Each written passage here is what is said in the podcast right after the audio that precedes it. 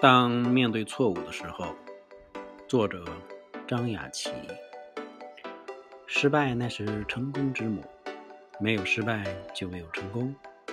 生活中也有很多错误，许多人面对的时候都会选择逃避，选择逃避，选择不承认，甚至去蛮不讲理的骂人，不虚心听，不知悔改。面对错误的时候，我曾经也是这样。这样的你，是得利了吗？不，你反而没得利，还害了自己。一个小错不改，将会酿成大错。就和我看过的故事一样，一个小孩从小偷别人的作业本，长大了越偷越大。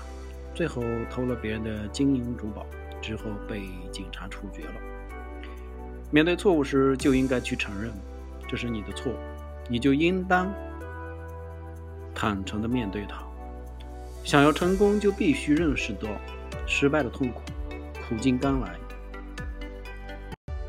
你没吃过苦，怎么会有甜？你先把甜都尝尽了，最后才吃苦，那时的你会崩溃的。